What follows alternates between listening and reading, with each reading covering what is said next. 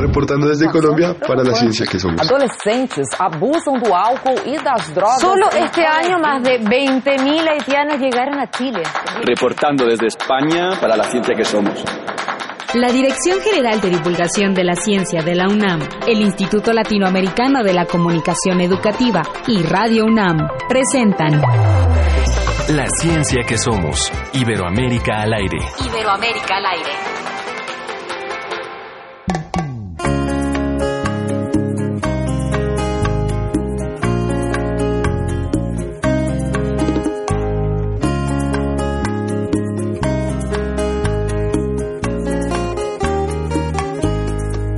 Si ella me faltara alguna vez, nadie me podría acompañar. Nadie ocuparía ese lugar que descubro en cada amanecer. Si me faltara alguna vez, si ella me dejara de querer. Cuando la contemplo al despertar, toda la pureza que me da, nunca la podré corresponder si me dejara de querer, si ella se olvidara de cantar. Muy buenos días. Y si dejamos la música una hora y media. Cuando yo escuché por primera vez, cuando yo escuché por primera vez Aide, que es Aide Milanés, no podía creer que fuera hija. O sea, yo decía, qué bonita voz. Y cuando, porque siempre que escucho a alguien, la googleo y la encontré y dije, es hija de Pablo Milanés. es Aide Milanés acompañada por Julieta Venegas. No necesitan más presentación.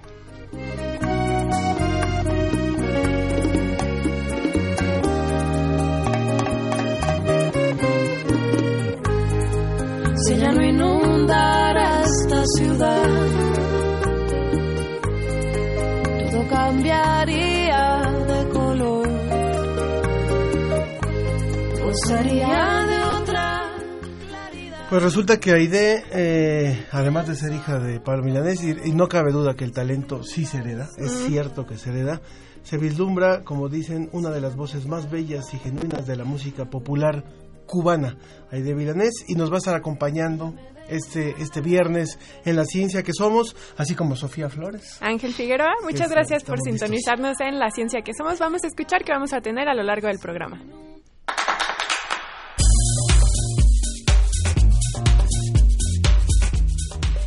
Como la tecnología de los drones ayuda a saber dónde aplicar herbicidas. Esto forma parte del reporte semanal de la agencia DICIT desde España. ¿Usted cree que sirva tomar eh, yogur con probióticos? Vamos a hablar acerca de este tema. En sobre, sobre la mesa hablaremos de la fauna nativa amenazada por la idea de ser peligrosa, cuando en realidad son equilibrio y una forma natural del ambiente. Y hoy es el Día Mundial sin Tabaco, un vicio que mata a más de 6 millones de personas en todo el mundo. ¿Funcionan los cigarros electrónicos como alternativa? Vamos, vamos a hablar también de eso. Recuerden que estamos en las redes sociales Facebook La Ciencia que Somos, Twitter arroba Ciencia que Somos y por el teléfono en cabina 56 22 73 24 56 22 73 24 Y en el WhatsApp 55 43 63 90 95. 55 43 63 90 95.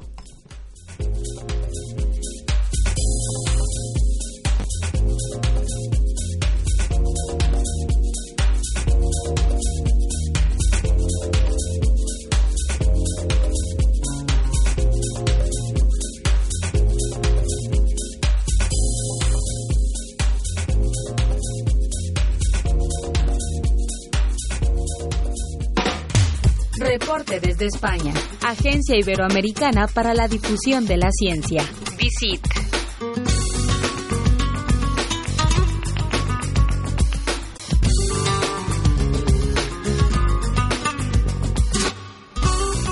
En un momento más nos enlazaremos con nuestro compañero José Pichel. En tanto, le enviamos un saludo, por supuesto, a todas las emisoras que nos hacen favor de sumarse a este esfuerzo de comunicación de la ciencia, como son Radio de la Universidad Nacional del Mar de Plata allá en Argentina, también en Colombia, que son un buen eh, número de estaciones, Unisucre, Fundación Universitaria Unipanamericana Compensar, la institución universitaria Antonio José Camacho, la institución universitaria Latina Unilatina, todas ellas a través de sus radiodifusoras, Radio UCP en Pereira, la Universidad del Rosario eh, en, en, Bogotá, también eh, en Tunya, UPTC Radio, en Colombia también Radio Cóndor, a todos ellos, a la Universidad Católica de Pereira también, en Medellín a la Universidad CES en Radio, también en Santa Marta Magdalena, a la Universidad del de Magdalena,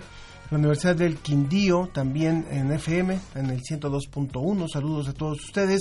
Ojalá que nos escribieran. Sería muy bueno que ustedes cuando escuchen el programa a través de las redes sociales también nos digan cómo reciben por allá, por Colombia, por Argentina, por los diferentes estados de México donde se transmite la ciencia que somos y qué temas les interesan más. Los invito a que nos escriban a la ciencia que somos en Facebook y en Twitter a arroba ciencia que somos, que nos manden un WhatsApp, por ejemplo, al 55 43 63 90 95 y también en México, por supuesto, saludamos a eh, Radio Ilse y a todas las emisoras y a todas las emisoras que están eh, enlazadas con nosotros en este esfuerzo. En lo que nos enlazamos con nuestro compañero José Pichel, vamos rápidamente a tenemos preparada una cápsula de la ciencia que son. Así es, sobre la ciencia está en todo. La ciencia está en todo. El tema de esta cápsula es bacterias destructoras del arsénico en las aguas. Vamos a escucharla. La ciencia está en todo.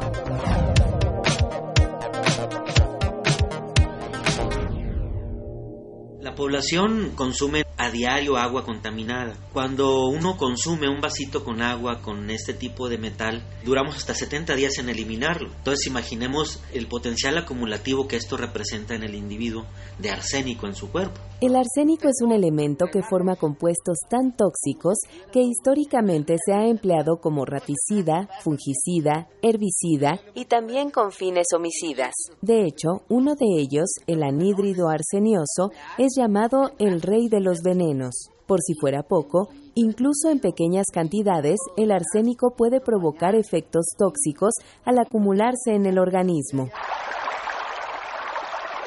Actualmente, una de las vías por las que podemos ingerir arsénico es el agua potable, sobre todo cuando proviene de acuíferos o pozos profundos cercanos a volcanes o contaminados por los suelos que contienen este elemento, ya sea en forma natural o por contaminación industrial. Como resultado, el arsénico está presente naturalmente en los reservorios acuíferos de muchas partes de América Latina, y Chile no es la excepción.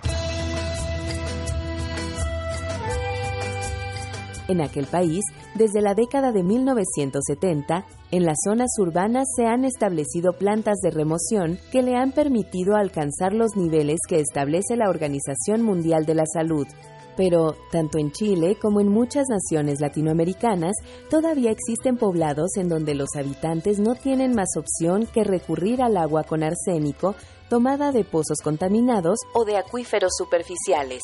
El problema es que, a diferencia del tratamiento convencional del agua potable, que solo busca eliminar la turbiedad y los microorganismos, para retirar el arsénico es necesario recurrir a métodos más complejos o más ingeniosos.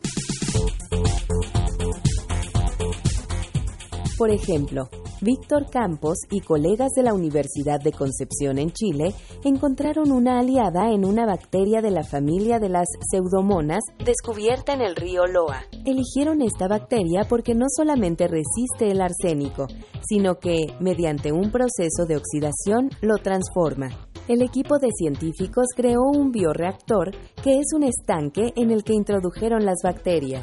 Así observaron que, al entrar en el agua contaminada, las bacterias transformaban el compuesto tóxico que formaba el arsénico, llamado arsenito, en otro compuesto conocido como arseniato. Pero además, las bacterias producían calcita, un mineral que absorbe el arseniato del agua y lo convierte en cristales que pueden retirarse con facilidad.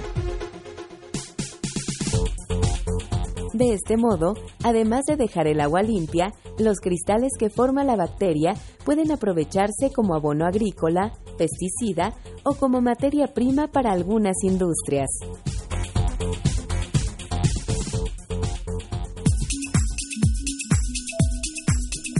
Continuamos en la ciencia que somos. Ya está con nosotros la doctora Sofía Morán Ramos. Ella es del Instituto Nacional de Medicina Genómica y también es miembro del Sistema Nacional de Investigadores del SNI. ¿Cómo está, doctora? Muy buenos días. Buenos días, Ángel. Muchas gracias por la invitación. Muchas gracias a usted por aceptar nuestra llamada porque queremos hablar sobre el tema de los probióticos y los prebióticos. Eh, están desde hace algunos años eh, muy de moda este tipo de, insumos que son estos eh, organismos que se nos, se nos venden como benéficos, pero qué mejor que, que quienes hacen investigación nos lo digan. ¿Qué, tan, ¿Qué tanto sirven para el ser humano estos, estos tomar yogur, por ejemplo, con probióticos? Pues mira, la verdad es que sí hay, sí hay bastante evidencia de que los probióticos pueden servir. Por supuesto, depende de la enfermedad de la que estemos hablando. Puede ser este, una simple diarrea, puede ser síndrome de intestino irritable, puede ser, incluso se ha planteado en diabetes y otro tipo de enfermedades. Entonces, es muy importante considerar que no van a servir los mismos probióticos para todo. Entonces, cada vez más es necesario o se han eh, realizado estudios que respaldan el, el uso de un cierto probiótico en cada enfermedad. Entonces, nosotros podemos tomar a lo mejor probióticos en los yogurts, ¿no? Para tener una buena salud gastrointestinal, no ayudan más o menos al balance, sin embargo no van a curar ninguna enfermedad necesariamente y si ayudaran a una enfermedad en particular, tendría que ser esa especie específico. ¿A qué me refiero con esa especie específico? Pues que sea con nombre y apellido la bacteria que nos estemos tomando.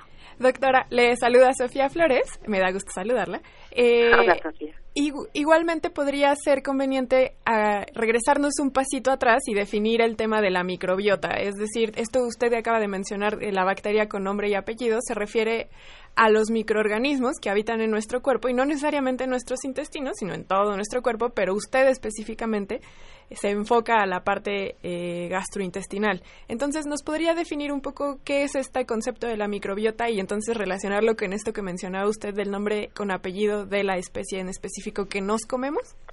Claro que sí, mira, la microbiota, eh, particularmente la microbiota intestinal, pues es lo que comúnmente conocemos como flora intestinal. ¿no? Hace, desde hace muchos años ya se llamaba así, ahora le pusieron un término mucho más específico, pero sí se, simplemente se refiere a la comunidad de microorganismos que entre ellos incluye bacterias, hongos y virus que habitan en nuestro intestino. Entonces, eh, ¿y a qué me refiero con nombre y apellido? Lo que hablaba hace ratito es que, pues, no es lo mismo tener, eh, si, a, si a lo mejor un yogur habla de lactobacilos, hay muchas muchos tipos diferentes de lactobacilos, ¿no?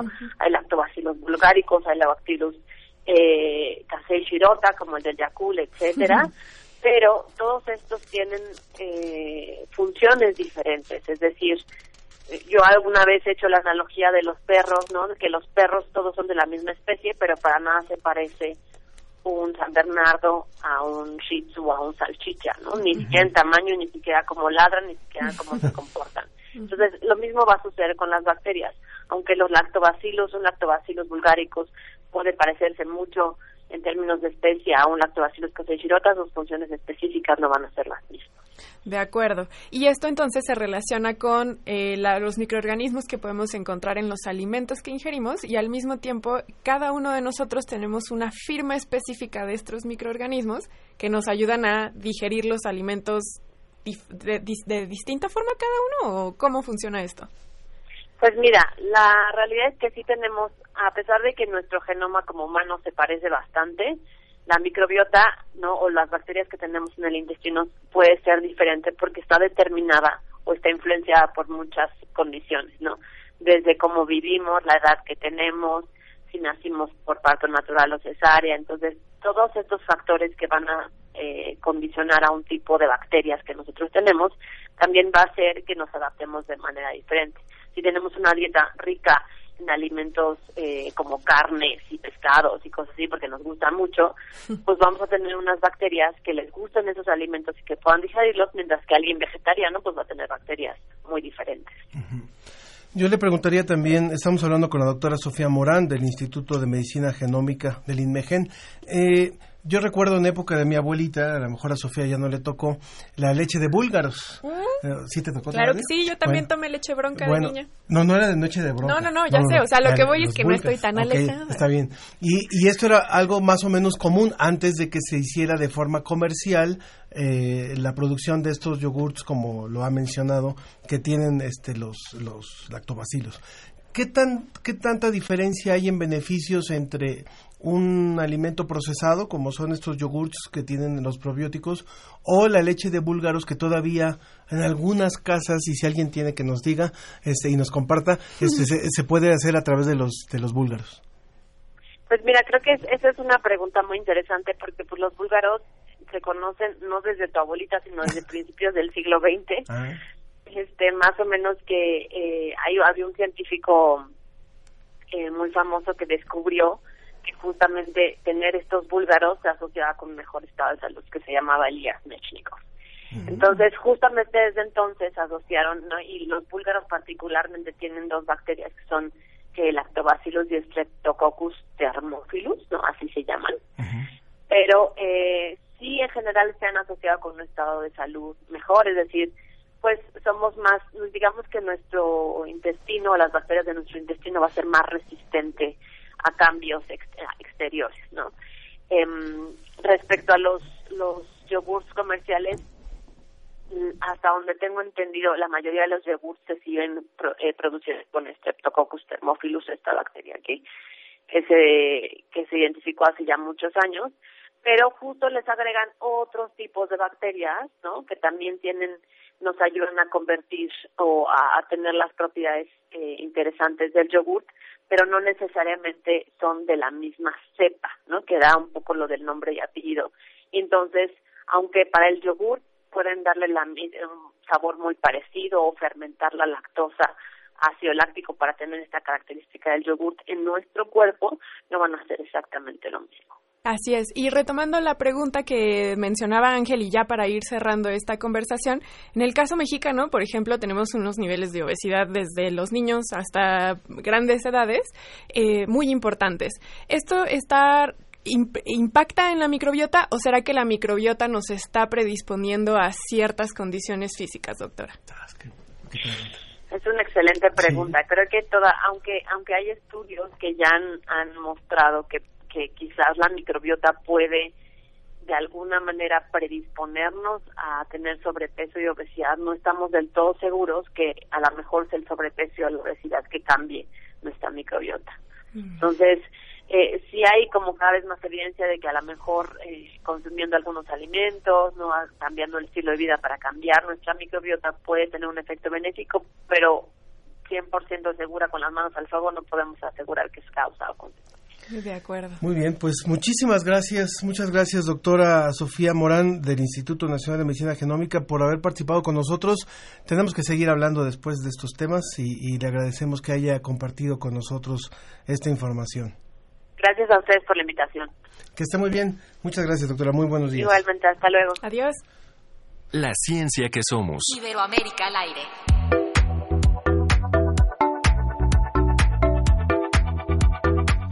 Continuamos en la ciencia que somos. Si usted tiene yogur en casa, si usted tiene búlgaro, sería muy interesante que nos comentara 5622-7324 en Facebook La Ciencia que Somos y en Twitter arroba Ciencia que Somos, en WhatsApp 55 43 63 90 95. Ahora sí nos enlazamos hasta España con nuestro compañero eh, querido José Pichel de la Agencia Iberoamericana para la Difusión de la Ciencia y la Tecnología. José, estamos listos para escuchar tu reporte. Muy buenos días. Hola, muy buenos días Ángel, ¿qué tal? No estás en Madrid, estás en Salamanca, ¿verdad? Estoy en Salamanca, sí, Pero, sí. pero ya huele No, a final no, de no la Champions. viviendo- no estoy viviendo la invasión de aficionados ingleses que están viviendo en Madrid. Ya huele, ya huele a, a- a la Conca Champions ahí para, para a ver cómo, cómo acaba esto de, de mañana. Bueno, pues eh, veremos. La verdad es que cuando son dos equipos del mismo país parece que hay un poco menos de, de emoción. Siempre hay más morbo cuando Mm. cuando son equipos eh, de distintos países, pero bueno, José, los eso- eso- futboleros lo, eso- lo viviremos también con emoción. Eso sonó, eso sonó a un poco de, de un dejo de tristeza por lo que pasó con el Barcelona, pero bueno, yo sé que tú le vas al Madrid, pero bueno, este sonó con un dejo de tristeza. No, porque también está el, el- el escándalo del Atlético de Madrid y eh, la Barcelona con la firma del jugador, que ahorita no me recuerdo su apellido. Pero también el Atlético ahí en Madrid hay una situación espantosa. Pero bueno, vayamos a lo que nos compete. Eh, ¿Qué te parece, José, si nos hablas sobre drones y malezas?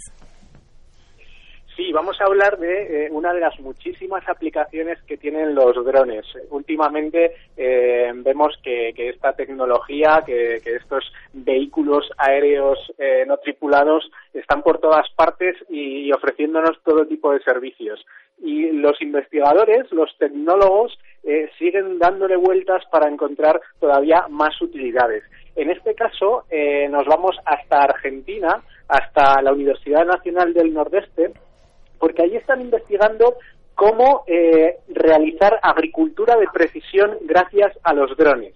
La idea es eh, que los drones localicen las zonas donde hay maleza, las zonas donde hay malas hierbas y sean específicamente esas zonas las que eh, reciban los pesticidas, las que reciban los herbicidas con los que eh, acabar con, con esas eh, malas hierbas. ¿Qué hay que hacer? ¿Qué tecnología hay que desarrollar eh, para lograr este objetivo? Que, eh, por cierto, lo están ensayando en campos de arroz.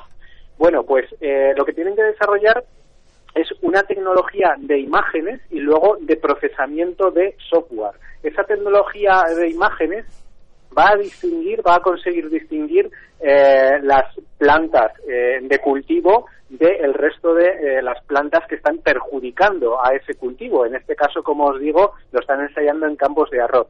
Y una vez identificadas, para acabar de completar esa agricultura de precisión, eh, aunque no están en este caso, en este proyecto, en esa fase todavía, pero quizá también sería posible, eh, bueno, que los propios eh, drones distribuyesen esos herbicidas de una manera precisa.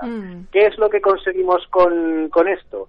Bueno, por supuesto, un ahorro, un ahorro económico en cuanto a la utilización de esos herbicidas, pero sobre todo tenemos ventajas medioambientales, porque claro, el hecho de aplicar de forma masiva, de forma uniforme esos pesticidas, eh, lo que hace es contaminar, eh, contaminar y, y a la larga eh, empobrecer el suelo de, de alguna manera, mientras que si se aplican específicamente en aquellas zonas, en aquellos puntos donde salen las malas hierbas, eh, bueno, pues reduciremos muchísimo eh, esa contaminación que hoy en día es eh, un gran problema que está provocando la agricultura a nivel mundial. Recordemos que los herbicidas han sido todo un tema de debate, específicamente con lo que se ha demostrado con los polinizadores, el efecto que tienen en ellos y que utilizan drones como una estrategia para erradicar a las malezas, pero al mismo tiempo que no haya tanto impacto, es una gran noticia.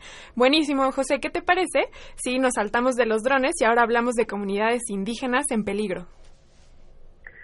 Pues esta investigación eh, me parece interesantísima porque es una investigación de ciencias sociales, digamos, de, de cultura y además tiene que ver muchísimo con la eh, biodiversidad, con la biodiversidad de, de plantas, con la naturaleza. Resulta que ha salido un estudio de la Universidad de Zurich en Suiza, aunque los investigadores son latinoamericanos en su mayor parte, que dice que el conocimiento acumulado por las comunidades indígenas se encuentra en peligro. Es un estudio que se ha centrado en concreto en el conocimiento que tienen distintas comunidades indígenas sobre las palmeras y los usos que le dan a esas palmeras. Han eh, estudiado el caso de 57 comunidades de Sudamérica que se distribuyen por distintos puntos de los Andes, del Amazonas. Bueno, en, en promedio, en cada comunidad se conocen 18 especies de palmeras distintas. Es decir, esto es un promedio, pues eh, puede que haya una zona en concreto, una comunidad indígena, que solo conoce 10 especies, pero otra comunidad indígena de otro punto, pues a lo mejor conoce 30, ¿no? Bueno, pues en, promedio eh, conocen unas 18 especies distintas, que a mí me llama mucho la atención porque cuando pensamos en palmeras a veces creemos que son todas iguales, ¿no? Y, y, hay una gran diversidad. Bueno, eh, otro dato interesante es que le dan, cada una de las comunidades le dan hasta 36 usos diferentes. ¿Y cuáles son esos usos? Pues eh, eh, desde luego es un uso eh, como alimentación, pero también es un uso como construcción, porque la palmera pues al final es un material, tanto el tronco como las, las hojas, un material de construcción. También hay usos medicinales, hay usos muy diversos. Y ¿Qué es lo que pasa con este estudio? Pues los investigadores llaman la atención sobre dos fenómenos muy importantes.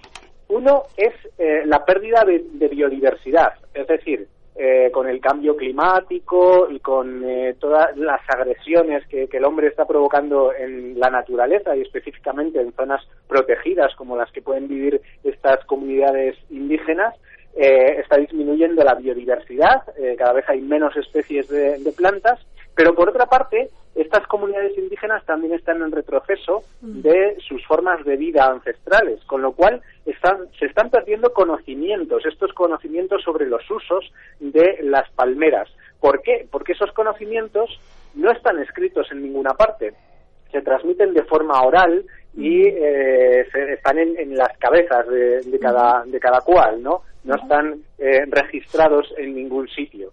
Entonces, tenemos ese doble enfoque y esa doble amenaza. Por una parte, estamos perdiendo biodiversidad y por otra parte estamos perdiendo conocimiento sobre qué hacer con esa biodiversidad.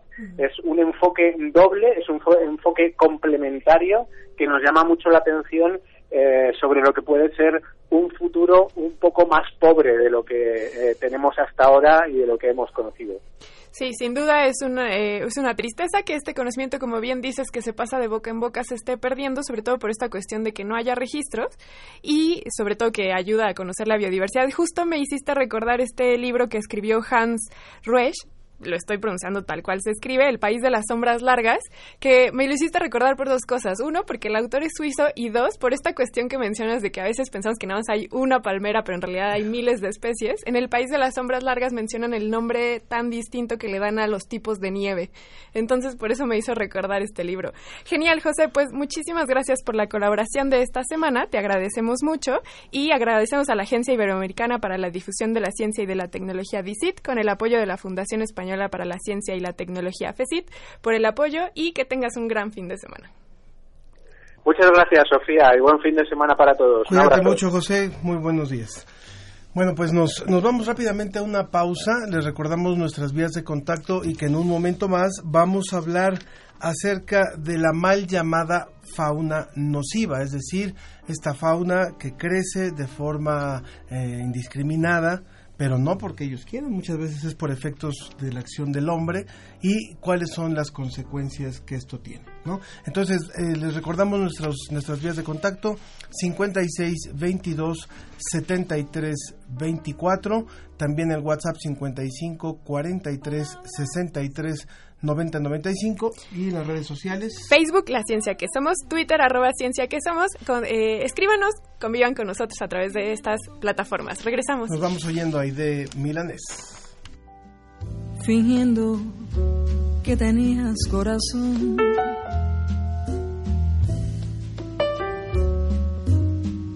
No trates de hacer que muera en mí la desconfianza la culpa y la maldad de tus palabras sellaron el final de esta ilusión. Perdóname este orgullo, por mi sinceridad perdón te pido.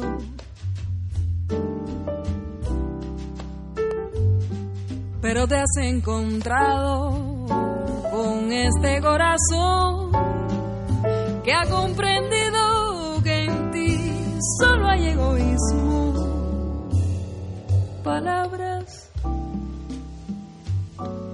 aléjate de mí con tus palabras.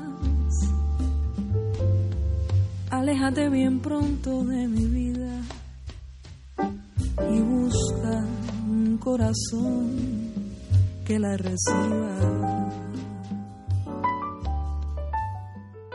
La, ciencia, que, somos. Iberoamérica al aire.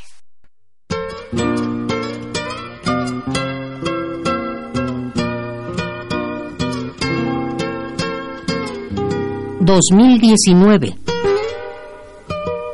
...100 años del nacimiento de... ...Chabela Vargas...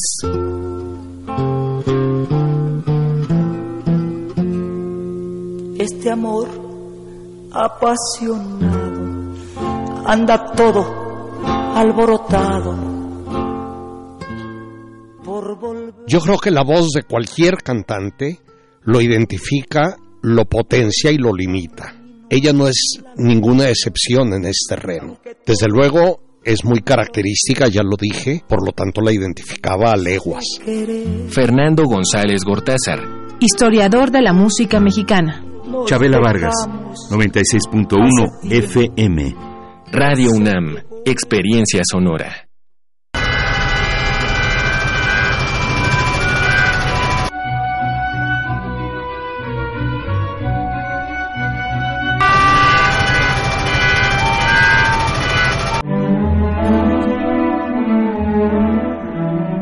Cuando descarga cultura.unam va conmigo, todo es diferente. Disfruta poesía, novela, teatro y mucho más para escuchar en línea o descargar gratis. Descarga cultura.unam va conmigo. Creemos en un mundo donde se escucha toda la música, toda la música. Donde el conocimiento esté abierto al mundo. Donde se ame de todas las formas. Ese mundo es posible y vamos a pelear por él. Resistencia modulada. De lunes a viernes, de las 20 a las 23 horas, por el 96.1 de FM, Radio UNAM. Experiencia sonora. Un artista de la depravación. Un caníbal fundamentado. El elegido de Dios para fundar en su estómago una puerta al infierno Radio UNAM te invita a escuchar los relatos de erotismo y terror de Enoch en la puesta en escena La Confesión del Caníbal, de Sergio Rud. Director Eduardo Ruiz Aviñón.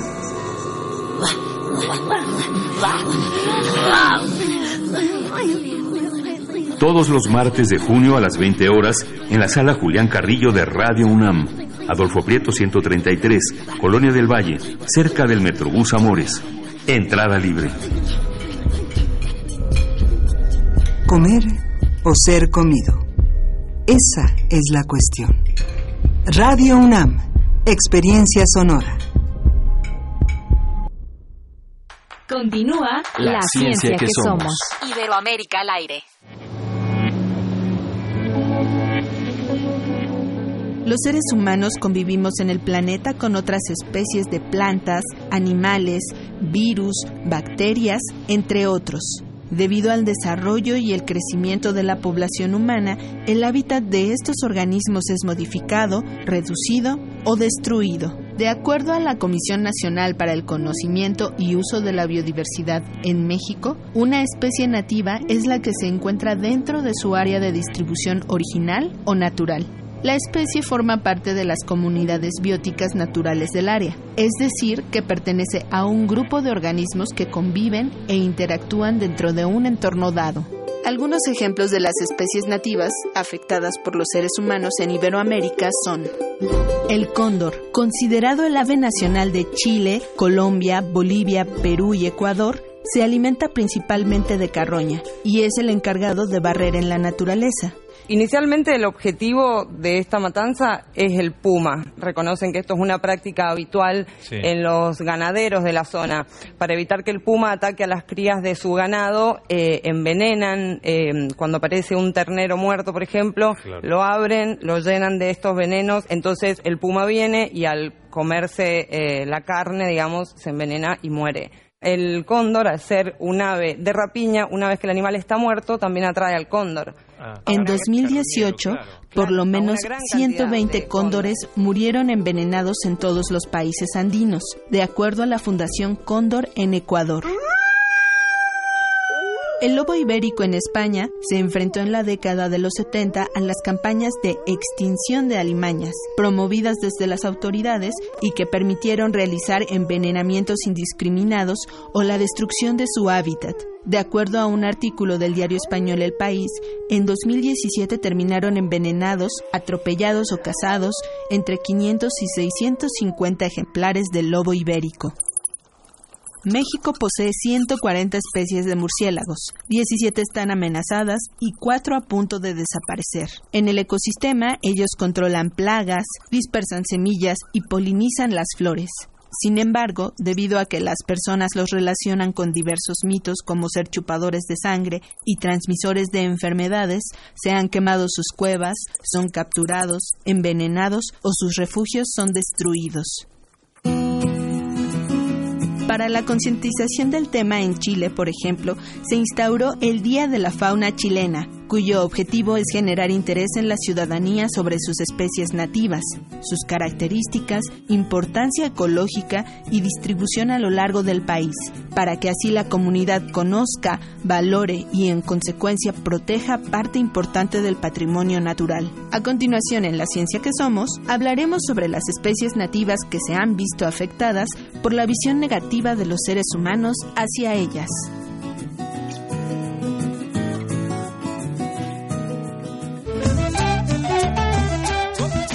Mesa.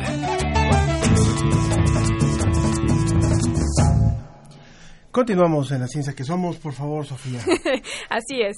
Recuerden que la mesa de hoy, como ya lo mencionamos en esta cápsula que acabamos de escuchar, es sobre fauna nativa, bueno, eh, que mal llamamos peligrosa por todos los riesgos que le vemos, pero que en realidad no tienen nada de eso. Entonces, para eso voy a presentar a nuestros invitados internacionales. Está con nosotros el licenciado Luis Jacome, director del programa Conservación Cóndor Andino en Buenos Aires, Argentina. ¿Qué tal? ¿Cómo estás, Luis? ¿Cómo te va? ¿Cómo están? La verdad que es un gusto ahí escucharlos. Igualmente, muchas gracias. A nosotros más por tenerte aquí con nosotros. También está con nosotros Ángel Sánchez, profesor del Departamento de Ciencias de la Vida de la Universidad de Alcalá en Madrid y director del proyecto de Ciencia Ciudadana Voluntariado Nacional para el Censo del Lobo Ibérico y Evaluación del Estado de Conservación de sus Hábitats Naturales, también allá en España. ¿Qué tal, Ángel? ¿Cómo estás? Hola, buenos días, buenas tardes, Sofía. Buen día también para ti. Nos vamos a hacer pelotas aquí con Dos Ángeles. Y en, exactamente. y en México tenemos. ¿A quién tenemos aquí en México? no se lo esperaba. Bueno, pues así le llaman, así es más conocido, es un, un gran investigador, el doctor Rodrigo Medellín, le dicen el Batman mexicano, puesto que es investigador del Instituto de Ecología de la UNAM y es un especialista en ecología y en conservación de mamíferos. Destaca por su investigación sobre temas como el jaguar y por supuesto sobre los murciélagos. Hola, muchas gracias por la invitación, Ángel, Sofi, un placer estar aquí con ustedes. Te recibimos igualmente, igualmente. Muy bien, pues bienvenidos. Muchas gracias a los tres. Vamos a dar inicio entonces a esta mesa.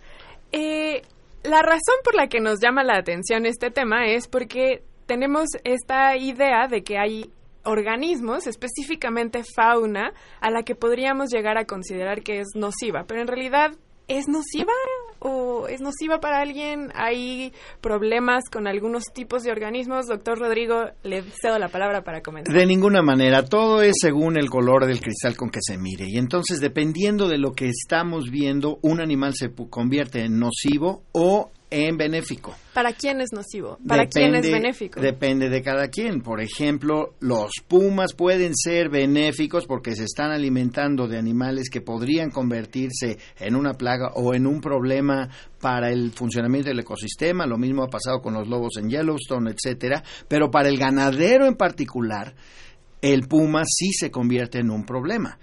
Los murciélagos, ni qué decir, ¿no? Los murciélagos es vilmente la imagen pública de los murciélagos la que los hace ser rechazados por todos los, toda la gente, todo el mundo los rechaza, pero realmente son una fuente de beneficios constantes para todos los humanos y no nos damos cuenta de ello y entonces la gente dice, ay, no, no, no, esos son nocivos.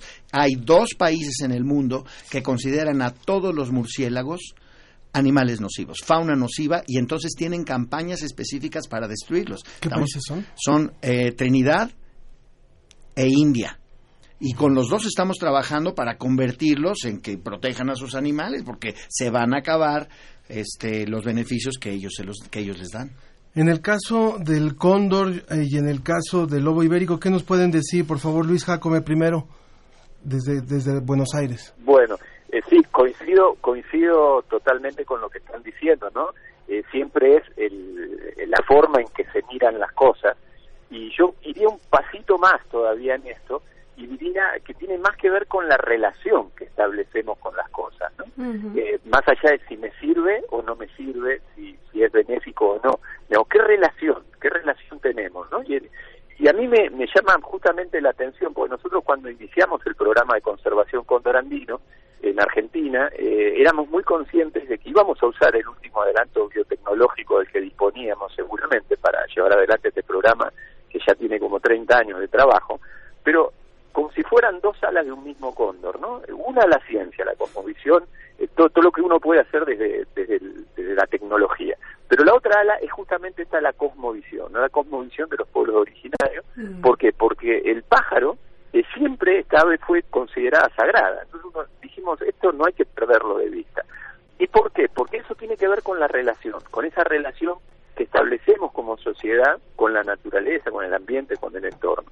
Y yo digo, hay gente que considera, por ejemplo, eh, hoy, ahora, en este momento estamos charlando, ¿no? Considera que es dueño de la tierra porque tiene un, un papel que lo dice, que considera que los animales que están dentro de su estancia, por ejemplo, le pertenecen, él es dueño de esos animales, eh, y, y genera una relación desde ahí que puede tener que ver con esto de lo económico, con el beneficio, este animal me sirve, lo dejo, el otro no me sirve, lo mato, pero frente a eso hay otra realidad que existe también hoy acá, a medida que lo vamos charlando, que tiene que ver con estos pueblos, ¿no? Por ejemplo, en la Patagonia Austral, donde termina este hermoso Aviala, este continente americano.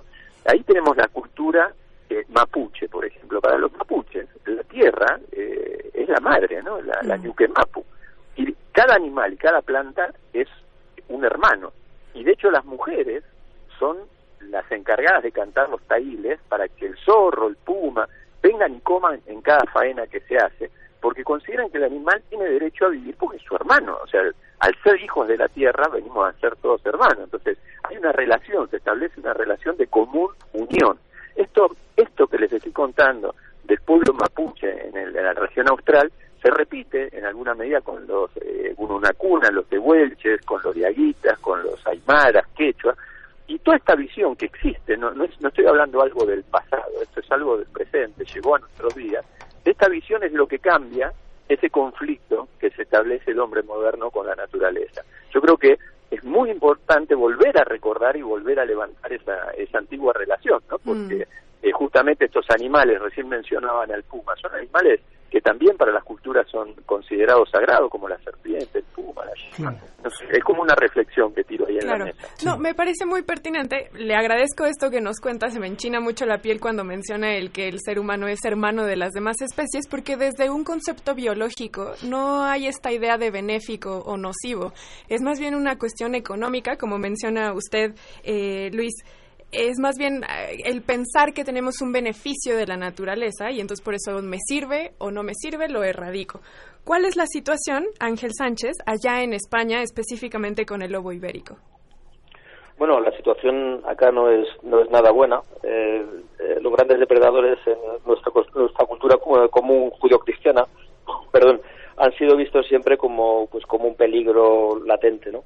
Es curioso, como decía como decía Luis, que las culturas originarias eh, del paleolítico, por ejemplo, conviviesen sin ningún problema con el resto de la, de la biodiversidad y solo fue con la llegada del neolítico cuando nos hicimos dueños tanto del, del grano como de la carne cuando empezamos a considerar como enemigos nuestros a los grandes depredadores sin tener en cuenta pues que eran una pieza fundamental de los sistemas ecológicos naturales.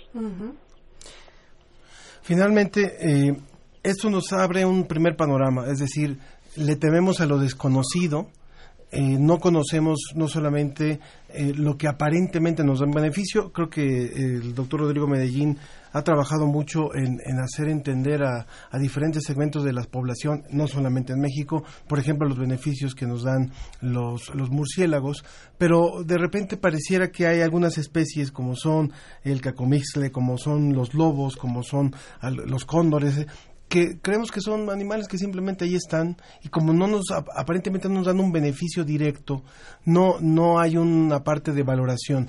¿Cómo entender que estos eh, animales eh, son parte de todo un ecosistema y hacen un equilibrio, logran un equilibrio en el, en el hábitat en el que están. O sea, si acabamos con un tipo de depredadores, pues hay otras especies que ah, se, se proliferan porque todo tiene un equilibrio. ¿Cómo poder entender que no solamente es aquel, eh, aquella especie que en específico nos da un beneficio tangible.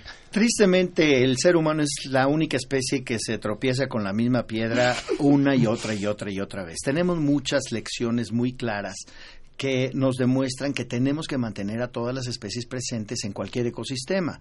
El ejemplo más reciente y más claro y más obvio que toca con respecto al lobo, que es una especie, pero con varias subespecies, es en Yellowstone. Durante muchas décadas en Yellowstone se, se reprimieron las poblaciones de, lobo y lo que sucedió es que el elk, los venados, etcétera, empezaron a crecer de tal manera que se creó una línea de ramoneo en donde ya el bosque no se recuperaba de ninguna manera. Y cuando poco a poco fueron entrando otra vez los lobos, vieron el resurgir de una gran diversidad de especies que estaban sometidas porque no podían vivir dada la inmensa cantidad de elk y de venados que tenían.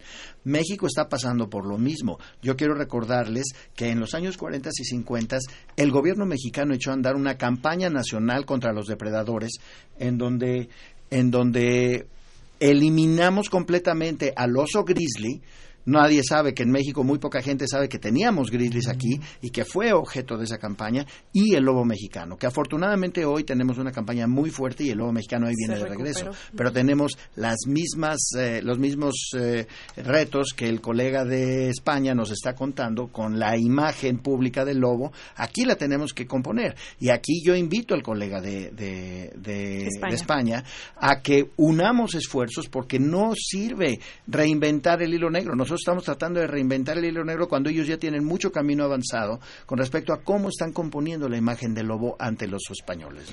Les pido que antes de unir esfuerzos me den oportunidad de preguntarle algo a Luis Jacome, que está allá en Buenos Aires, Argentina, y que es director del programa de conservación del cóndor andino.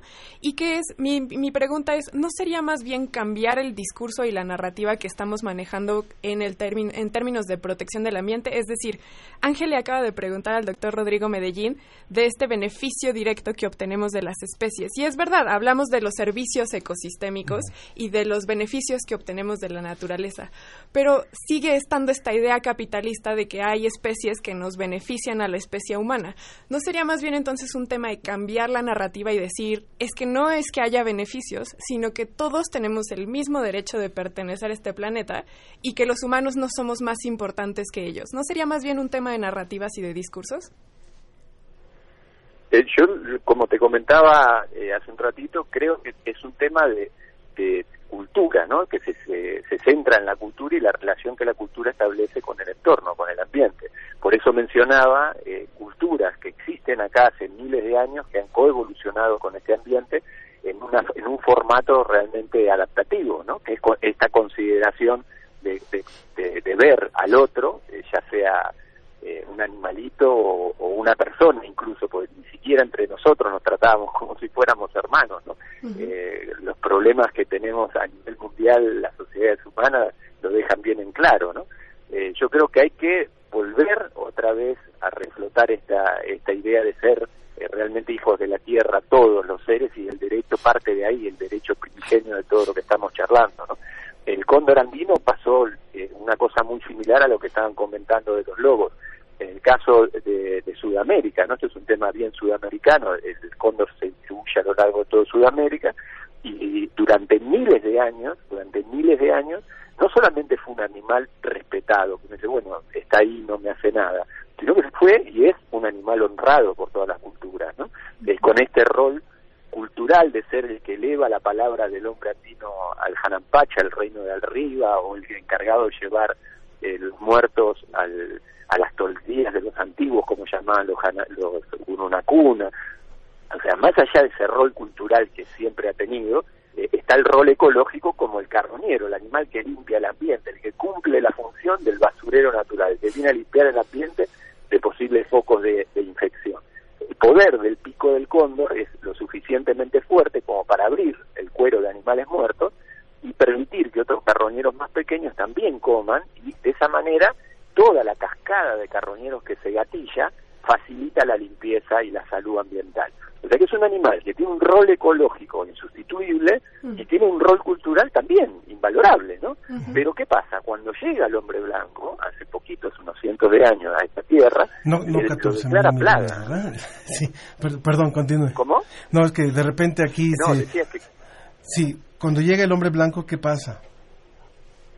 Que, claro, esta, esta relación con el entorno cambia y, y directamente se lo considera una plaga y se lo empieza a matar eh, creyendo que ataca al ganado para comer. De hecho, el- los hijos del capitán grande Julio Verne los inmortaliza al cóndor llevándose una oveja entre sus garras, cuando en realidad no tiene, la- las uñas son súper débiles y no puede levantar nada del piso.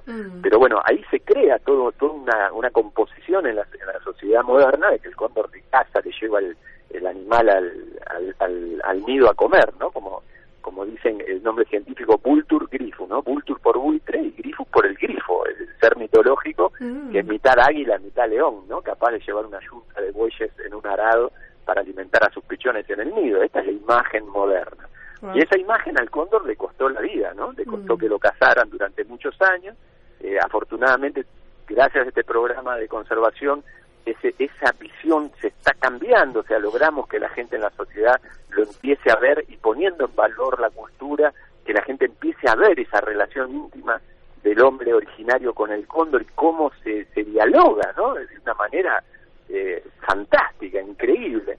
Y eso hace mucho bien, pero bueno, ahora encontramos otros problemas como es el tema del envenenamiento, el uso de cebo tóxico para matar justamente pumas, zorros, grandes carnívoros, están utilizando agrotóxicos, digamos, en forma masiva, te diría, y eso está poniendo francamente en peligro de extinción a la especie, ¿no? La contaminación del agua, los suelos y todas las formas de vida. Hay, hay un tema que a mí me, me- me interesa mucho de esto que estamos conversando. Hoy estamos hablando con el doctor Rodrigo Medellín eh, del Instituto de Ecología de la UNAM, con el licenciado Luis Jacome, director del programa de conservación Cóndor Andino en Buenos Aires, y con Ángel Sánchez, profesor del Departamento de Ciencias de la Vida de la Universidad de Alcalá en Madrid y director del proyecto de Ciencia Ciudadana Voluntariado Nacional para el Censo del Lobo Ibérico. Eh, hay, hay una parte que tiene que ver con este sentirse vulnerable del ser humano, por lo cual agrede y de forma deliberada a ciertas especies. Pero hay otro tipo de, de diría- diríamos, de atentado contra la fauna nativa que tendría que ver con la el propio crecimiento de la población. Es decir, estamos viendo, por ejemplo, en el caso de, México, cómo en, en- en cada año se repite este fenómeno de los grandes incendios forestales, donde es una provocación, algunos, muchos de ellos son provocados, para poder hacer uso de otro tipo de, de siembra. Eh, vemos que también las, las ciudades van creciendo, van creciendo, los bosques van reduciéndose y por lo mismo el espacio de muchas especies se ve afectada. Y eso tiene que ver no con un tenerle miedo a las especies, como lo hemos comentado en algunos casos, o no con un verse atacado por parte de, de los ganaderos o lo que sea, sino con simplemente irse a vivir a donde están las especies. ¿Qué pasa con eso? En términos basales es básicamente la competencia que existe entre dos especies, cualesquiera que éstas sean.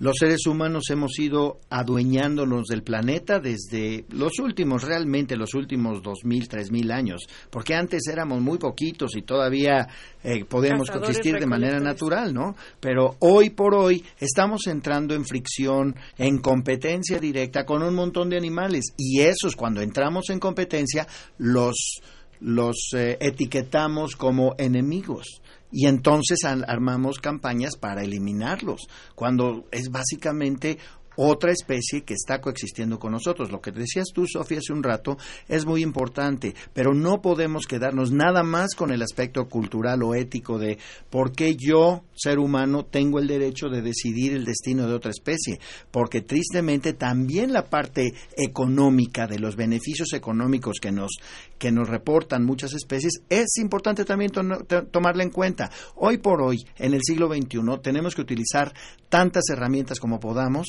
para trabajar con los tomadores de decisiones, con los dueños de la tierra y con toda la sociedad para integrar una, una un real programa de conservación y de uso sustentable de todo. A veces por cuestiones éticas, a veces por cuestiones utilitarias, a veces por cuestiones monetarias. Tenemos que usar todo y tener ese, ese arsenal de iniciativas este, para echarlas a andar en cuanto necesitemos cualquiera de las tres, o cuatro, o cinco, o diez.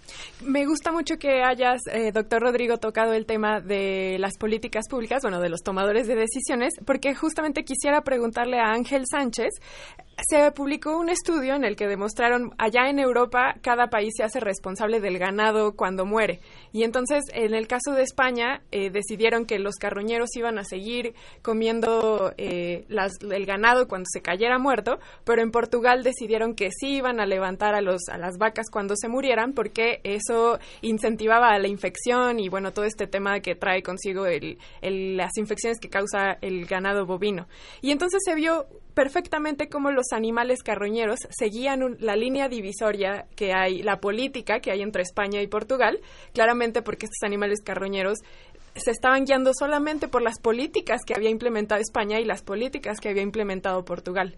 Entonces, en este caso, ¿qué sucede con las políticas públicas que nosotros mismos seres humanos implementamos, ya sea para la conservación o para la erradicación de lo que consideramos nocivo y dañino? Bueno, en cuanto a las, a las políticas públicas de la Unión Europea, por ejemplo, que es a lo que te refieres eh, en cuanto a, a, no poder dejar carroñas en el monte y demás a raíz de, la enfermedad de las vacas locas hace, hace, unos cuantos años, bueno, pues en los países eh, megadiversos eh, a nivel europeo, claro, no, no me quiero comparar con el neotrópico, por supuesto, eh, como pueden ser España o Portugal, eh, se vieron enormemente desfavorecidas con esta con esta medida ya que bueno hubo tremenda mortalidad de, de pues, pues de necrófagas por ejemplo buitres que no encontraban su alimento natural que pues que era que, lo encontraban habitualmente en los en los muladares donde los ganaderos pues dejaban dejaban sus vacas muertas, sus ovejas muertas y demás. Entonces, eh, al cambiar esta, esta política, se ha vuelto a ver beneficiada pues toda esta, toda esta fauna eh, que se veía pues eh, desde el neolítico, por así decirlo, eh, en un ciclo ganado muerto, comer un, un ciclo de, pues, ecológico, normal y corriente.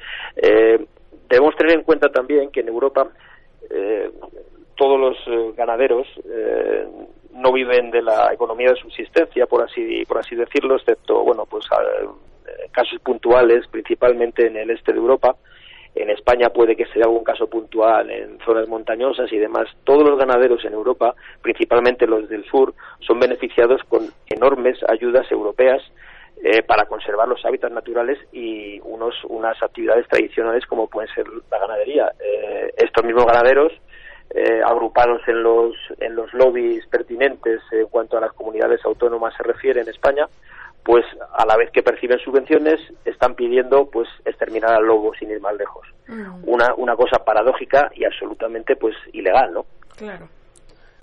Bien pues ahora eh, creo que parte de lo que de lo que tenemos que empezar a, retomar es el hasta los la forma en la que llamamos las cosas no nos dice eh, Gaby Frank eh, a través del Twitter dice todas las especies juegan un papel importante en los ecosistemas y no hay fauna nociva. O sea, creo que empezar a, transformar incluso la forma en la que llamamos las cosas. ¿Cuál sería la tarea por realizar? Finalmente, eh, pareciera que aunque solamente hay dos países, por ejemplo, como nos decía Rodrigo, en donde eh, hay que erradicar a los murciélagos, pues siguen habiendo muchos países en donde no hay simplemente una valoración de lo que de lo que representa cada uno de, de estas hermanas especies animales y, vegetales y, demás. ¿Cuál tendría que ser el, discurso global para poder entender que nos vamos que vamos a ser los primeros em, perjudicados como, como podemos avisorar con el caso de las abejas, por ejemplo, que, que es un, un tema fuertísimo. Claro, tenemos, el, eh, tenemos que cambiar el paradigma, tenemos que educar a la gente. Eh, digo, eh, la educación, todos lo sabemos, es la solución para muchísimos de los problemas de hoy. Si se educa a la población, se reduce la tasa de natalidad, que es la, la amenaza basal que está afectando a todo el mundo.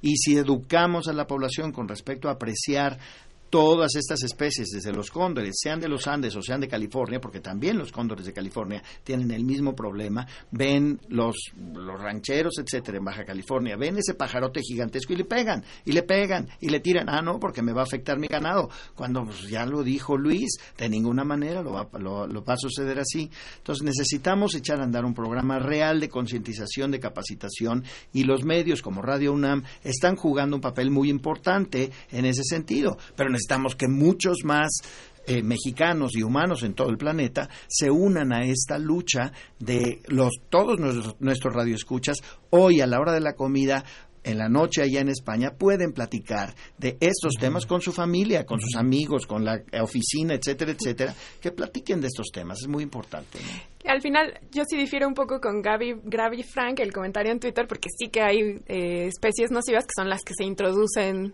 por acción del ser humano. Entonces, uh, regresemos a ese tema después con otro. Pero la especie no tiene la culpa. La especie no tiene la culpa, no tenemos por qué llamarle nociva. O sea, puede ser una especie desprogramada o mal, mal introducida, claro. pero no es nociva. Es como cuando de decimos de los desastres naturales. O sea, no son desastres claro. naturales. O sea, claro. Tienen efectos negativos para, para la biodiversidad.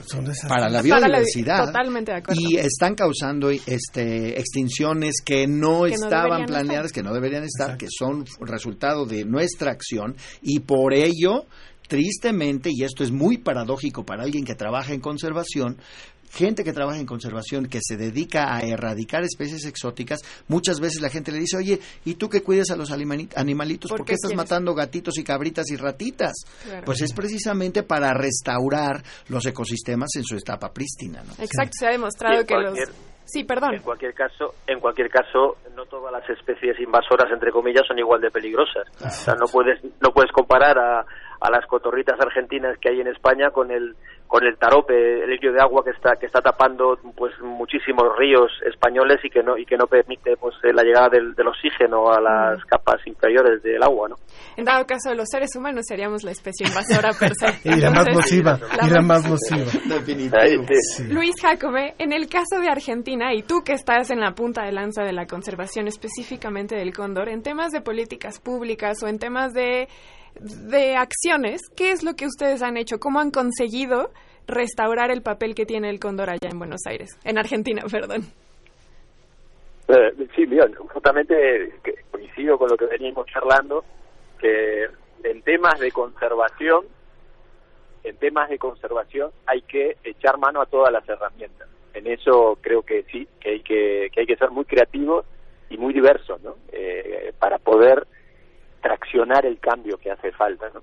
Y yo lo que creo que sí, la educación, no tengo la menor duda, es una herramienta poderosísima. Nosotros hemos hecho y hacemos campañas educativas, es uno de los pilares eh, fundamentales de la, de, del programa. Eh, pero también nos damos cuenta el tema del, del valor, del valor que tienen los medios, ¿no? Mm. Eh, uno, por ejemplo, cuando nos pasó en el año 2016, veíamos que el tema del uso de cebos tóxicos, venenos en ganadería, estaba ocasionando algunas muertes, ¿no? Y empezamos a desarrollar una línea de investigación justamente para estudiar el efecto que tenía esto en la vida silvestre y en la salud humana. Y en el año 2017 tuvimos un caso, te doy casos bien concretos, ¿no? Que ocurrieron.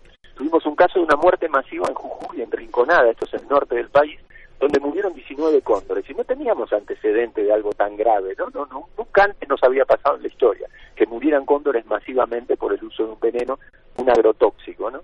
Eh, intentamos salir con los medios para que la gente tome conciencia de la magnitud que significaban estos 19 cóndores muertos de un saque, ¿no? En, una, un solo paraje tan aislado, y la verdad que no lo logramos, no logramos que que la opinión pública lo levante, no logramos, que, si bien presentamos las notas a todas las autoridades, fiscalías y todo, no logramos que tenga mayor curso. Eh, sin embargo, el haber entregado esas notas a tiempo y en haber traccionado con las autoridades, eh, se presentó un caso posterior, un año, casi un año después, en enero del 2018, con 34 cóndores muertos, esta vez a mitad de la cordillera, ¿no? en la provincia de Mendoza. Y en ese caso realmente se logró tocar a la opinión pública y todos los diarios del país hablaron de este tema y la gente de la opinión pública lo tomó y eso activó, realmente activó eh, un sistema de, respuesta a lo que estaba pasando. Y yo siento que si bien las notas y los trámites y las campañas de educación las estamos siguiendo, fue en el momento de la atracción cuando la opinión pública lo tomó. Yo creo que ahí es donde se dio el clic y nos permitió, por ejemplo, ahora dentro de un mes lanzar una estrategia nacional contra el uso de cebos tóxicos, por ejemplo. ¿no? Eh, y eso se logra si logras que la opinión pública, que la gente lo tome, esto que decían antes, ¿no? Si la gente lo charla en su casa, lo hablan en los amigos, lo comentan en los colectivos, cuando logras eso, las autoridades, la gente que tiene la decisión, la, política, digamos, eh, lo toma, toma el tema y ahí podemos empezar a traccionar cambios. Es un ejemplo bien concreto de lo que vivimos acá con los cóndores. Está increíble, me parece que está sumamente bien articulado. Y en el caso de allá de España, Ángel, ¿cuáles han sido las aportaciones? Bueno, pues eh, yo veo fundamental, eh, en la época que estamos, la educación ambiental, por supuesto, es importante, pero estamos en una época que yo creo que hay que ir un paso más allá. Entonces, eh, en las posturas conservacionistas y de protección del medio ambiente deben ser mucho más radicales y la sociedad debe debe tomar partido y exigir a los diferentes gobiernos pues que den un paso un paso adelante. Al fin y al cabo no nos estamos jugando la supervivencia de la tierra que la que la tierra va a seguir girando a pesar de nosotros estemos o no. Nos estamos jugando con todo lo que estamos haciendo a nivel biodiversidad medio ambiente cambio climático por supuesto. Nos estamos jugando la supervivencia humana de las próximas generaciones y la calidad de vida de nuestros hijos y nietos. Yo creo que es bastante serio esto Claro, claro. Ojalá que tomáramos realmente esa conciencia. Y bueno, pues se nos ha acabado el tiempo. No sé si algo faltó por preguntar o algo faltó por decir de parte de ustedes. Bueno, nada más yo quisiera invitar a todo el público a que realmente consideren eh, su posición propia respecto a qué consideran ellos fauna nociva y qué acciones toman porque sí es importante que, que, pongamos una línea y digamos lo que estamos diciendo todos aquí en este programa, que todas las especies tienen algo por lo cual están en parte de esos ecosistemas que juegan un papel y que como tal son imprescindibles para el funcionamiento de cualquier ecosistema.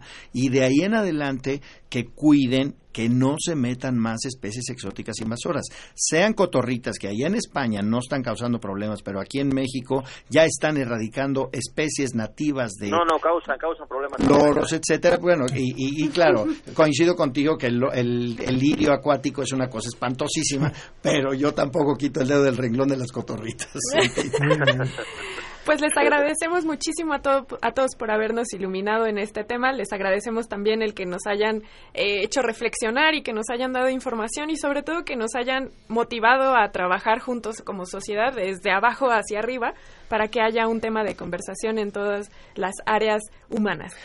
Y nos vamos, nos despedimos a nuestros tres invitados. Así es, le agradecemos mucho a Luis Jacome, director del programa de conservación Cóndor Andino en Buenos Aires, Argentina. Muchas gracias, Luis. Un gusto, un gusto. Muchas gracias a todos. Un placer realmente estar charlando con ustedes. Igualmente, muchas gracias. Ángel Sánchez, profesor del Departamento de Ciencias de la Vida de la Universidad de Alcalá en Madrid. También muchísimas gracias por habernos ayudado y hablado sobre el tema que hacen con el lobo ibérico. Muchas gracias, Sofía, Ángel, Luis y Rodrigo, y por supuesto a la orden eh, para estar con el lobo mexicano también, que es muy importante y tiene las mismas, los mismos problemas prácticamente que el lobo ibérico. Es un gusto, Ángel, muchísimas gracias. Y también a Rodrigo Medellín, doctor querido, muchas gracias. Te quiero comprometer al aire para que estemos más cercanos contigo, acompañarte telefónicamente en tus, en tus viajes, ahora que estás saliendo mucho por, por ser parte de este proyecto tan importante que nos vas a contar un día, claro, eh, donde estás como uno de los grandes embajadores a nivel internacional en temas de conservación, así que por favor nos gustaría mucho estar más, más cerca de ti. El día que quieran, claro que sí, es un gustazo compartir este programa con Luis, con Ángel, con Ángel y con Sofi.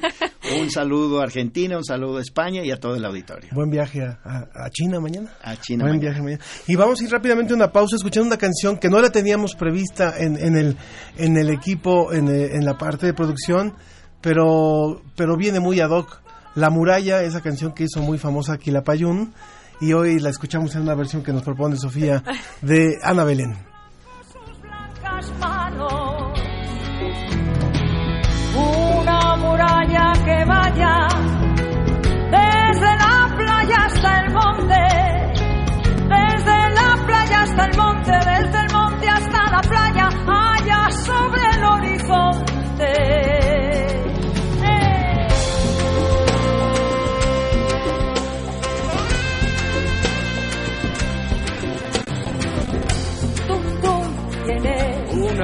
Un clavel.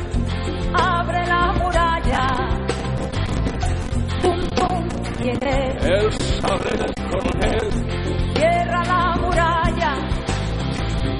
Tum, tum. La paloma y el laurel. Abre la muralla.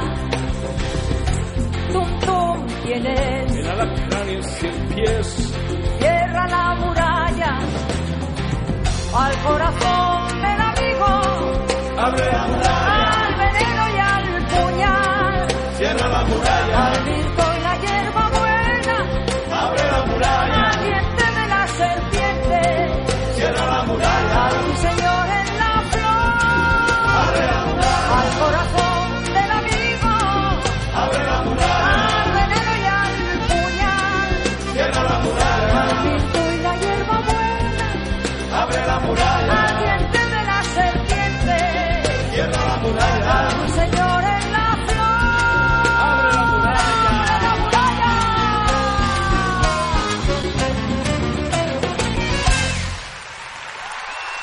Le agradecemos mucho a Ana Belén y a Víctor Manuel que hoy nos acompañaron con esta versión de, de La Muralla, que originalmente era con el grupo Quilapayún, ¿verdad? Y es una buena versión, una versión en vivo.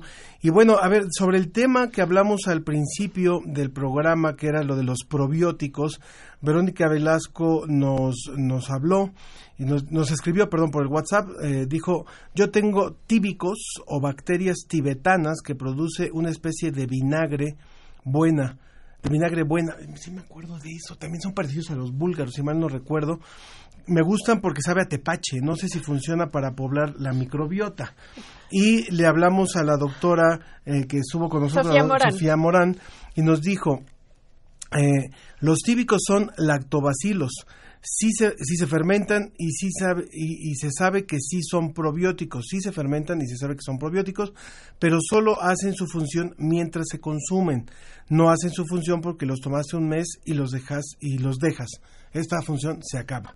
De manera que, bueno, ya le dimos respuesta a Verónica Velasco con su comentario y eh, vamos rápidamente a una entrevista que tenemos programada. Recuerden que hoy es el Día Mundial de la Prevención eh, de, bueno, sobre el tabaquismo, así que de esto vamos a hablar. Entrevista. Entrevista.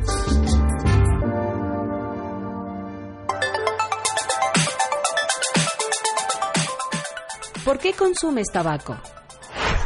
Mm, Yo consumo tabaco por gusto y por la necesidad de respirar. Siento que con él mis picos de estrés disminuyen. Entonces, básicamente sería como para relajarme. Ah, consumo tabaco porque mm, en realidad me, gusta el sabor. Cuando tengo ansiedad, como que me relaja, cambia el ritmo, mi ritmo respiratorio, curiosamente. Estoy agitadón y empiezo a fumar y regulo mi ritmo respiratorio, según yo. Que es, ah, independientemente que es un vicio, pues la sensación que se siente de, de- de tranquilidad, bueno, al menos yo siento así como que tranquilidad, como paz, como, como descanso, ¿no? Así como que cuando estás muy alterado, prendes el cigarro y como que sientes como tranquilidad, más que otra cosa por eso. Pues me gusta, es ahora sí que por el plas- por el puro placer, porque a mí no me, pues no me desestresa, no me quita el hambre, como dice mucha gente. Eh, consumo entre 8 y 10 cigarros diarios. Me gusta fumar simple y sencillamente y sé que, que es malo, ¿no? Pero pues a mí me gusta mucho. Bueno, pues en principio fue por estar en un ambiente con los amigos y yo creo que ya después se volvió una necesidad del organismo. Ya de repente me pide así como que nicotina porque si no me pongo de malas. La verdad es que sí me gusta el sabor y me ayuda un poco a controlar el, los nervios.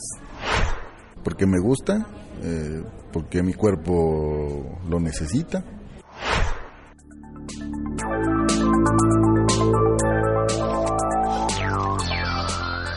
Continuamos en la ciencia que somos y ya está vía telefónica una muy querida amiga, la doctora Guadalupe Ponciano, coordinadora del programa de investigación y prevención del tabaquismo del Departamento de Salud Pública de la Facultad de Medicina. ¿Qué tal Guadalupe?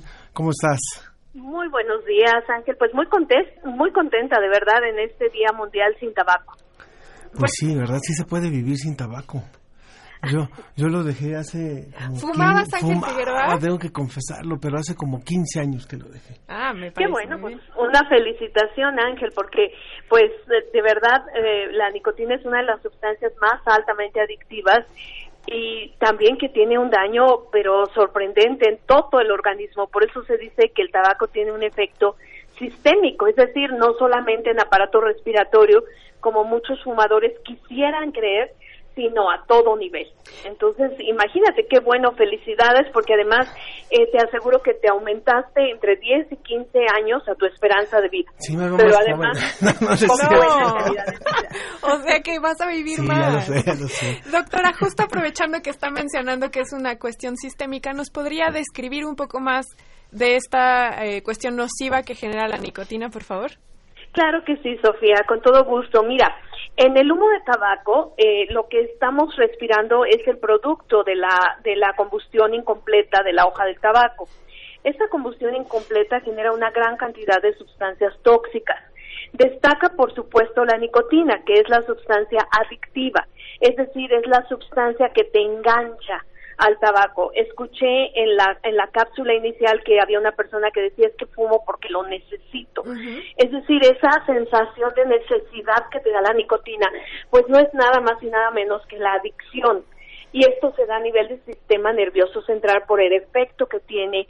Eh, es un efecto de bienestar, es un efecto de placer. Alguien más decía, fumo porque me gusta, porque me tranquiliza. Entonces, como verás, hay un efecto a nivel cerebral, a nivel del sistema nervioso central, en varias áreas, pero la principal es el área de recompensa, que es donde percibimos el placer, donde percibimos lo que nos gusta, lo que nos atrae, lo que nos da placer. Entonces, eh, bueno, esto es como se engancha el fumador. Pero evidentemente también junto con el humo, además de la nicotina, que ya dijimos que es la, la adictiva, van otras sustancias que no son adictivas, pero que sí son tóxicas. Eh, se ha visto que hay alrededor de 7.000 sustancias químicas en el humo de tabaco. Y de estas se han hecho estudios y se ha visto que alrededor de 250 son altamente tóxicas para el ser humano y alrededor de 70, dependiendo del tipo de tabaco que es, si es tipo de, traba- de tabaco rubio, oscuro, etcétera, pero podemos hablar que en general hay alrededor de 70 sustancias productoras de cáncer. Imagínate esta mezcla tan tóxica es lo que se lleva el fumador al interior de su organismo cada vez que inhala el humo a través de los alveolos del aparato respiratorio, eh, con la sangre, muchas de estas sustancias pasan a todo el organismo. Por eso tiene un efecto sistémico, porque se va todo el cuerpo del fumador. Entonces podemos hablar del impacto a nivel de eh, respiratorio, por ejemplo, con cáncer de pulmón, enfisema, bronquitis crónica, un mayor riesgo de tener tuberculosis, infecciones respiratorias agudas, neumonías, bronquitis, en fin. Eh, también eh, podemos hablar que tiene un efecto, por ejemplo, a nivel cardiovascular. Actualmente sabemos que en México de lo que se están muriendo más los fumadores no es de cáncer de pulmón, como pensarían muchos, sino es de infartos y de embolias, por el impacto que tiene aquí sí la mala es la nicotina. La nicotina tiene un efecto vasoconstrictor y además daña la cubierta interna de las venas y las arterias y esto y hace que se deposite el colesterol malo. Entonces, imagínate, tiene un efecto importantísimo. Pero también la podemos encontrar en el cáncer. Diferentes tipos de cáncer. Eh, se considera al tabaquismo como el principal productor de cáncer y no solamente de pulmón. Eh, normalmente lo relacionamos con cáncer de pulmón porque pues uno de cada de cada 10 casos de cáncer de pulmón nueve están asociados con consumo de tabaco. Pero también nueve imagínate. Nueve cada diez, wow. nueve cada diez pero también lo tenemos que asociar por ejemplo con cáncer de cavidad bucal cáncer de laringe, cáncer de esófago, De lengua. cáncer de todo, de páncreas, de mama incluso. Durante algún tiempo se discutió si también podía ser factor de riesgo y actualmente pues el- los estudios demuestran que sí. También es un factor de riesgo para cáncer de mama, para cáncer cervicouterino, cáncer de páncreas, cáncer de vejiga, en fin, pues es lógico, pues con todas estas sustancias productoras de cáncer, imagínate en tu organismo, pues evidentemente pues van a poder eh, ahora sí que impactar cualquier órgano. Entonces, en general esos son los daños, digamos, en el fumador activo. Pero también les tengo que hablar de los daños en el fumador pasivo, porque desafortunadamente, en el caso del tabaquismo, pues no solamente la persona que fuma se daña, sino también las personas que están a su alrededor, que comparten su espacio, la pareja, los hijos. Si es una persona que fuma en el trabajo, pues imagínense todos los compañeros de trabajo acaban respirando todas esas sustancias químicas que les he hablado, claro, en menor concentración porque se diluyen con el, eh, el aire de la habitación, pero de todas maneras, pues igual acaban entrando al organismo de la persona y pueden provocar los mismos efectos. Y aquí quisiera mencionar que hay grupos más susceptibles de la población, por ejemplo, los niños.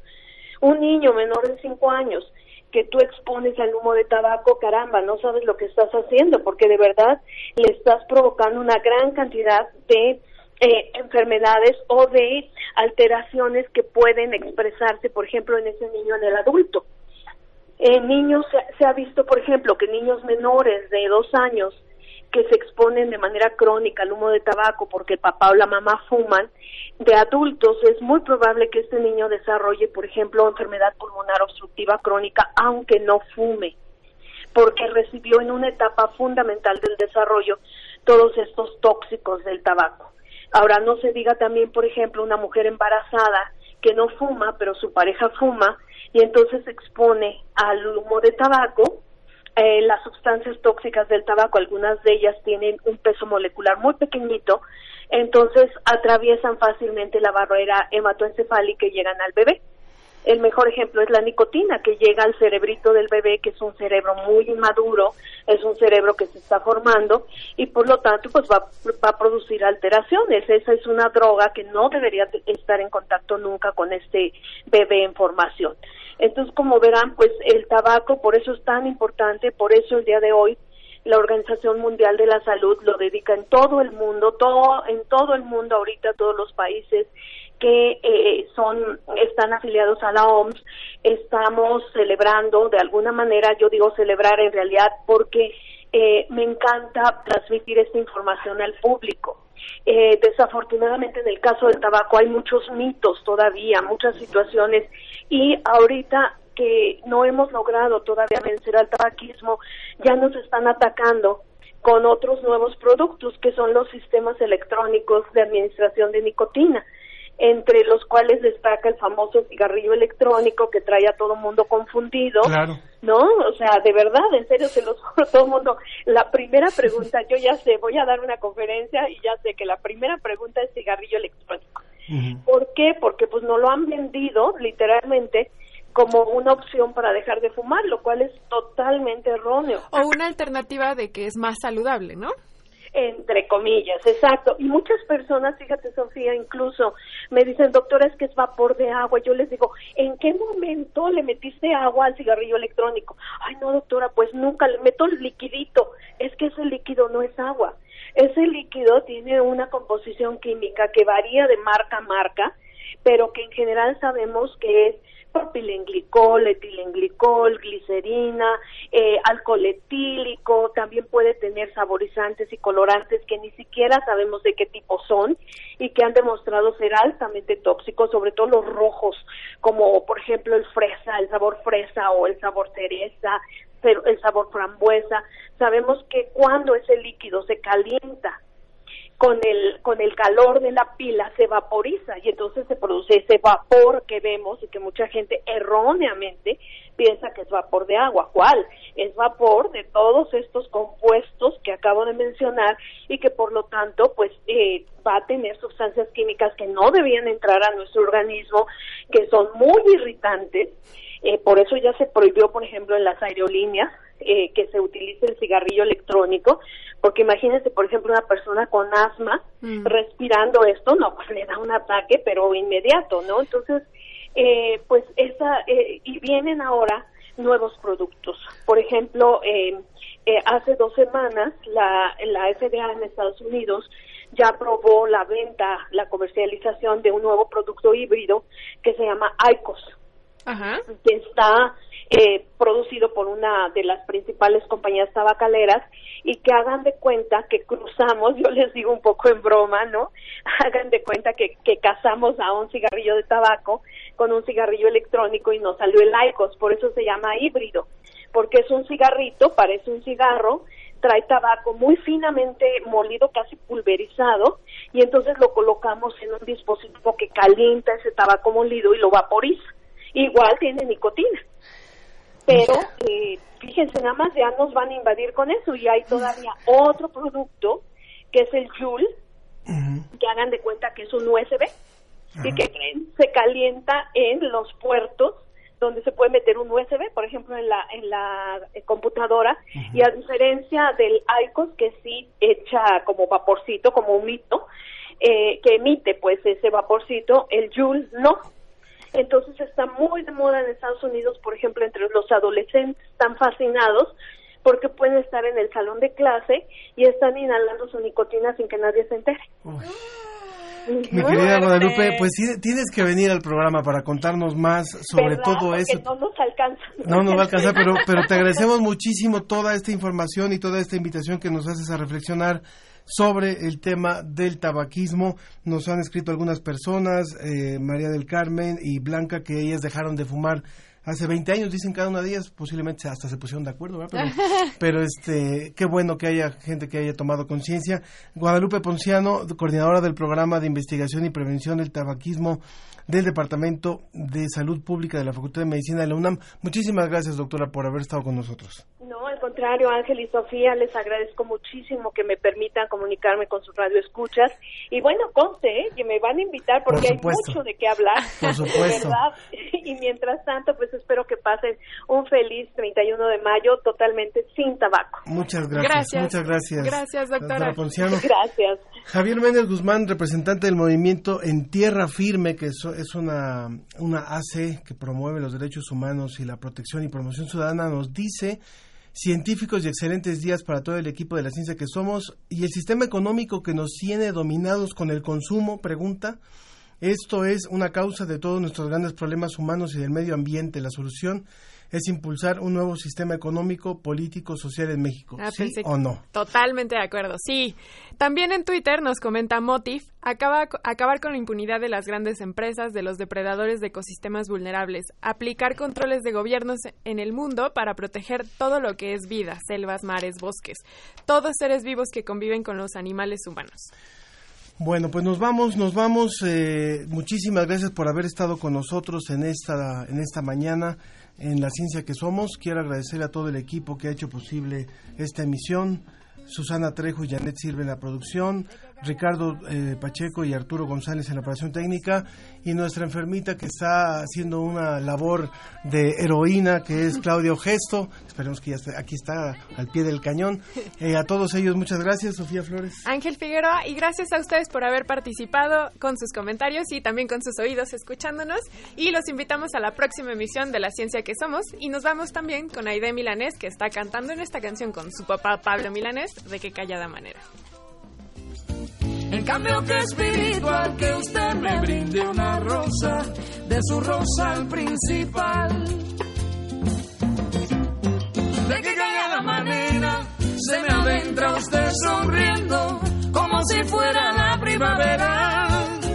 Yo muriendo, yo muriendo.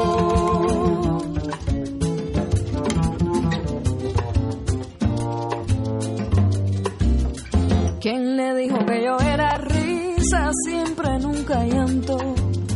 Como si fuera la primavera, no soy tanto. En cambio que espiritual que usted me brinde una rosa, de su rosa principal. De qué cagada manera se me adentra usted sonriendo, como si fuera la primavera, yo muriendo yo muriendo. De que cada manera se me ama usted sonriendo, como si fuera la primavera. Yo muriendo, yo muriendo.